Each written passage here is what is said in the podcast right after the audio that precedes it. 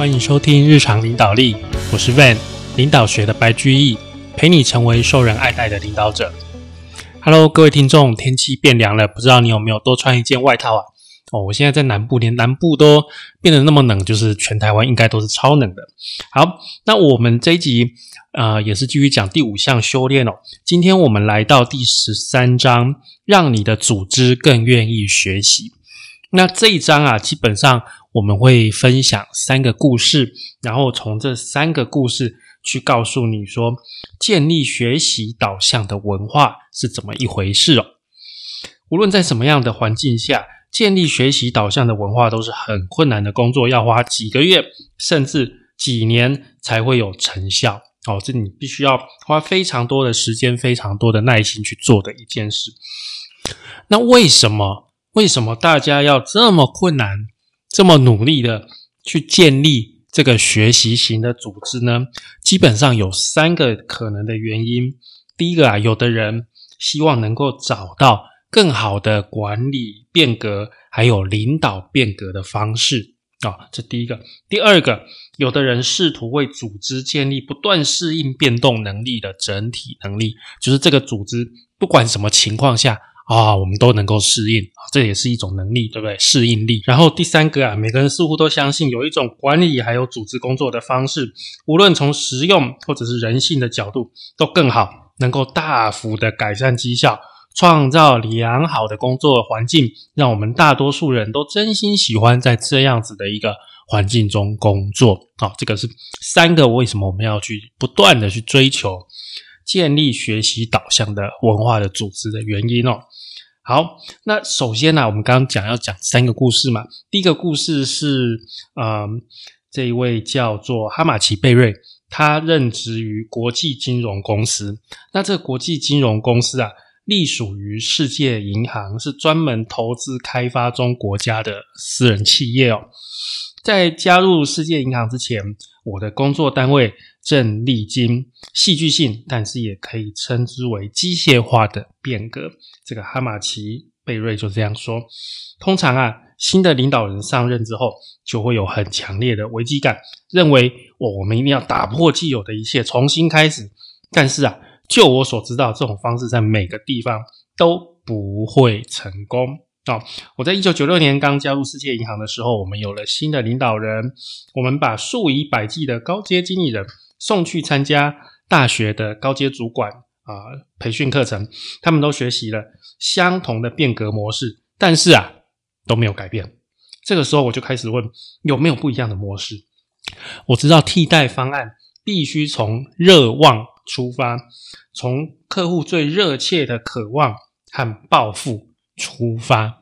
那个时候啊，世界银行正在努力探讨究竟是哪些问题长期限制组织发挥效能。例如说啊，世界银行并没有在华盛顿总部设立各国经理人的职位，而是把这些担负这类职责的经理人实际派遣到各国去。他们的想法是让啊经理人进驻现场。更能够配合客户的需求、愿望还有目标，同时他们也设立了专业网络来深化银行的全球知识基础，架构新的矩阵型的组织。一九八九年，塔马奇贝瑞那个时候他还是世界银行的人力资源副总裁，他们的这个墨西哥团队跟 HR 的团队就推动了一项学习专案。我们在各个国的这个团队都很卓越。但是他们还在努力适应在矩阵组织中运作的新方式。经过两天建立基础共识的研讨会之后，这个团队运用深度会谈、系统思考，还有自我超越等学习工作，努力了几个月。整体目标是要帮助客户厘清发展的方向。那世界银行啊，有一个长期的一个问题，就是他们没有办法跨越内部的阻碍，拨款给创新的。现场计划哦，他们内部的那个障碍很多哈，这种新的创新的这种计划都没有办法被 approve 下来。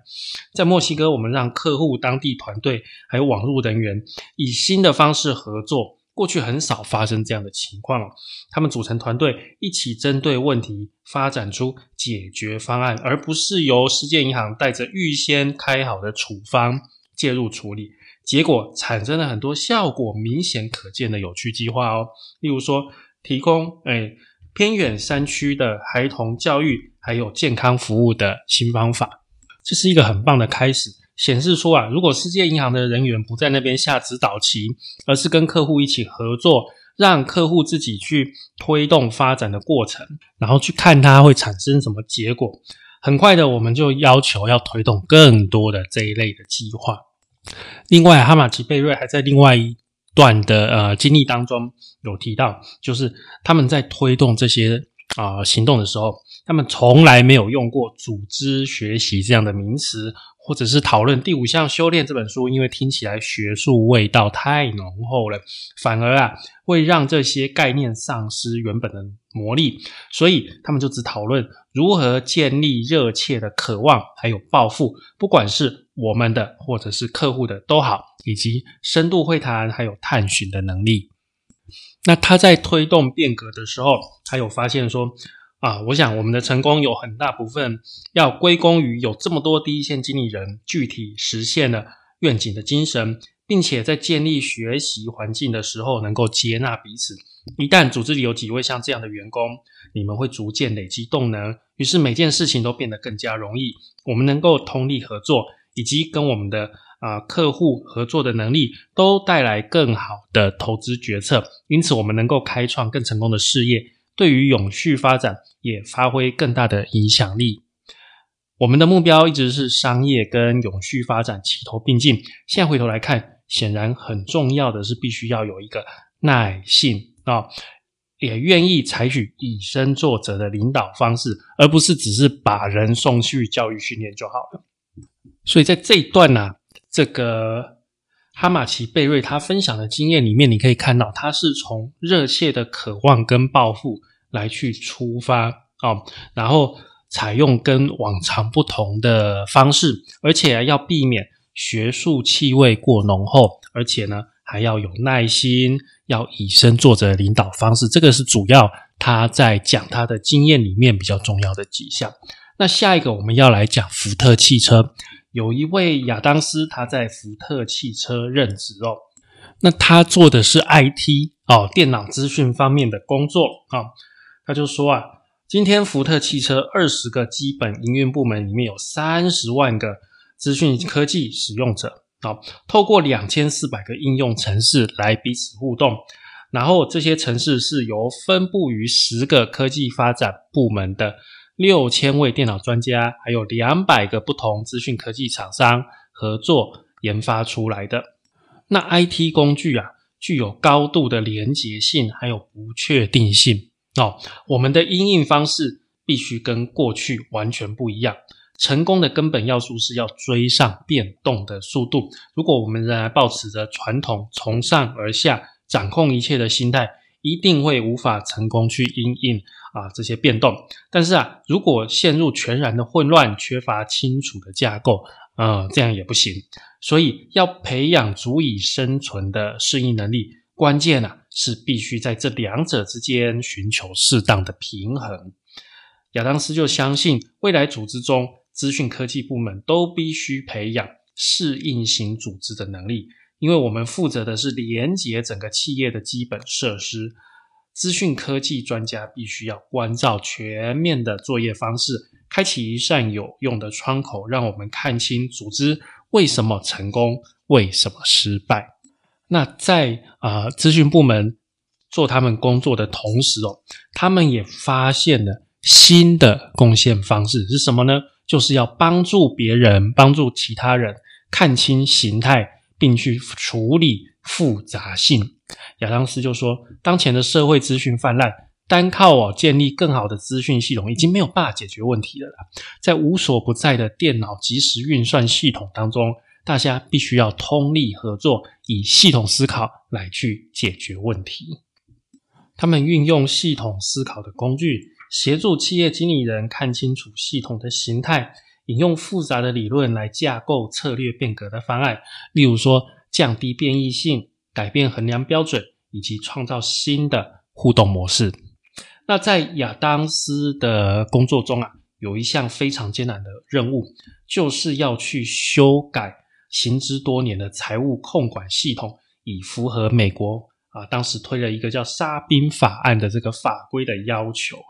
所以沙宾法案就是规定哦，每一个公司哦都要遵循整套的财务控管方式。但是福特汽车有什么问题？就是他收购了很多家其他的汽车公司，像他那个时候，他们他们有买 Jaguar，有买 Volvo，有买 Land Rover，都有自己的系统，每一家都有自己的系统。那亚当斯啊，在去整合这些财务系统的时候啊，他有一点心得，他就说啊，要深化这样的能力，并且让它融入组织文化之中，要花不少不少时间。但是大自然指点了我们一些有效的基本方法，例如说看清形态、重新组合构想，以及图片，也就是实验跟回馈。组织系统中的类似。做法则是系统模拟、合作跟深度会谈，以及寻找变异性太高的案例。如果能够有效综合这些方法，其实啊就能够去促进创新。所以这个是亚当斯他在福特汽车的资讯系统所得到的一些经验哦。接下来我们要看到一个离我们比较近的一个例子，这个是新加坡警察部队的总监，叫做邱文辉。那邱文辉啊，他就是警察的总监嘛，他基本上就还是警察哦。但是啊，他就觉得说，哎，我们生活在变动快速的世界里，发现自己越来越被淹没在复杂的议题当中，充满了不确定性。我们最近看到啊，啊，新的毒品泛滥，然后非法的移民蜂拥而至。还有新的犯罪形式，还有恐怖主义，哇，都威胁到好多社区的安全。可是啊，社区其实都还没有准备好应应之道，所以我们警察要赶快发展出辨认趋势的能力，在潜在的问题还没有破坏人民生活之前，就赶快应应。我深信，只有在提倡学习的组织文化当中，透过知识管理，才能培养这样的能力。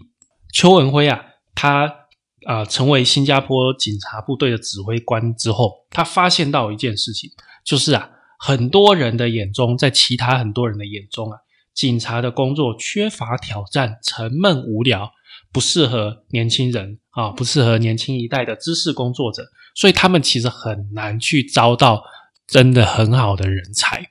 而且啊，当时新加坡的警察是一个指挥控制型的组织，就是很明确的上到下。而且一定要非常严格的要去遵守 SOP 啊标准作业程序，所以其实他们没有办法很快速的去应应对法律或是对于秩序的新的威胁，因为这些威胁啊，其实它的变化越来越快了，所以你其实警察有时候也要很快的做决定，你根本没有时间在那边请示你的上司，请示你的上面的头头，可是。啊，授权哦，说起来简单，做起来很难。所以，在一九九七年开始，他们大幅改变营运模式，投资于组织发展，让组织文化变得更加信任而开放。希望借由这样去改变警察工作的性质。他们也知道说这样做其实不太容易，而且很花时间，所以也拜访其他啊同样在努力的组织。从一九八零年代初期，哦，这个邱文威他们已经成功推动社区治安工作，哦，警察变成社区里面的熟面孔。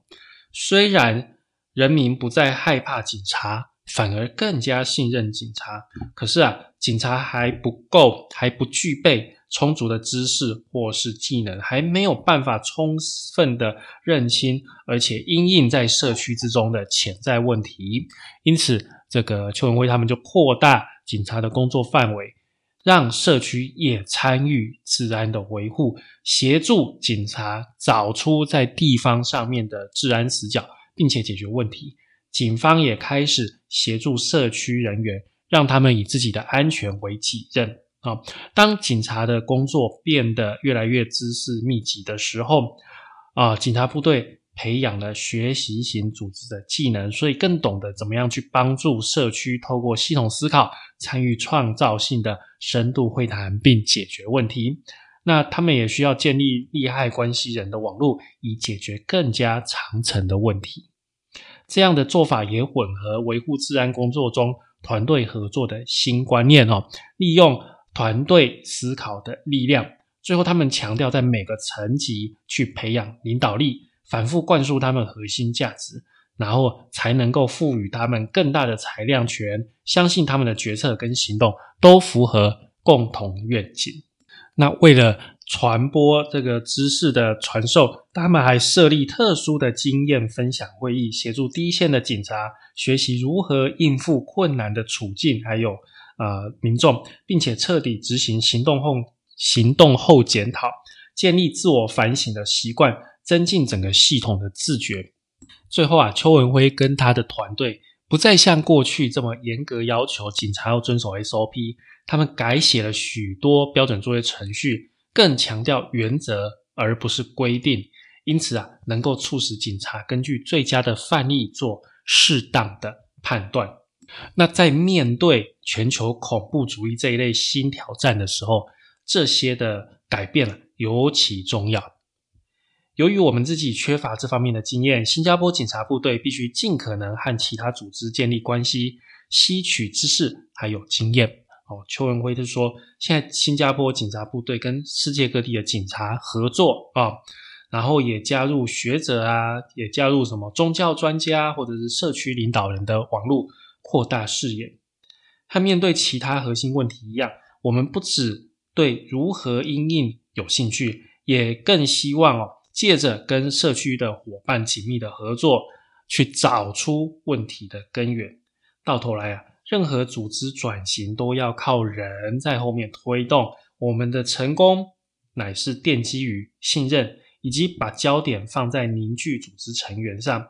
当人际关系的品质越来越高的时候，思考的品质也有所改善。团队的成员面对新的议题的时候，考虑的面向越来越多，观点越来越多元，然后呢，他们的行动品质也随之提升。最后也会改善我们能达到的成果。结果啊，新加坡部队的啊警察部队的成效十分鼓舞人心。在那之后，那年度的犯罪率大约是每十万人口平均八百桩的犯罪案件。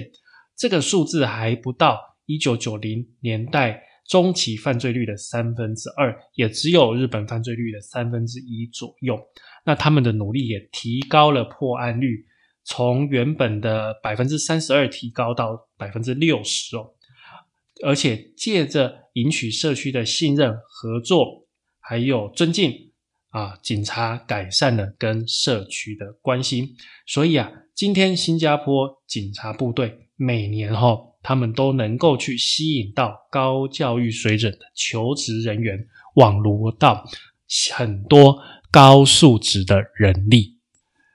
这个警察总监邱文辉的故事告诉我们了：营造一个有意义、令人满足的工作环境，能够戏剧化的提升组织的绩效。当人们对工作更加的投入，奉献更多的心力的时候，他们通常都很愿意面对更艰难的问题。他们会愿意冒险跨出自己的舒适圈，面对更大的挑战，而且。为了追求真正重要的目标，甚至宁可去尝试失败，而不愿如老罗斯福所描述的那些冷酷胆恶的灵魂，既不胜利也不知失败的滋味那样子的小心翼翼。欧白恩曾经定义快乐是觉得你的人生朝着正确的方向走，而且你有机会带来重要影响。而这个作者啊，也就是彼得圣吉，就认为快乐是我们非常重视，但是没有办法单靠努力就去获得的奇怪特质之一。你曾经认识任何靠努力而获得快乐的人吗？就我啊个人的经验来说啊，这种人都有一个共同点，就是他们并不是非常快乐啊。快，他意思说，快乐基本上不太能够靠努力而来的啦。好，另外一方面，如果我们一生都在努力追求心目中最重要的目标，而且和我们重视的朋友一起合作，那我们将拥有所有我们需要的快乐。就这个层面来说啊，快乐只是人生过得很好的时候的副产品，是激励组织学习的实践者一大鼓舞力量。好，以上就是我们今天的内容了。我们今天讲了三个故事，第一个是啊，世界银行的一个经理人在墨西哥跟客户跟当地人员合作嘛，哈。然后第二个是福特汽车里面的资讯啊，资讯人员发展财务系统的一个故事。然后第三个是新加坡警察部队啊，所以这三个故事就分享了啊，他们在让组织更愿意来学习的一个情况，还有一个原因哦。好。感谢您的收听与追踪，请帮我们在 Apple Podcast 的评分与留言，也欢迎追踪我们的 FB 粉丝团“日常空格领导力”以及 IG，我们的 IG 账号是 Leadership C Podcast 日常领导力。我再会喽，拜拜。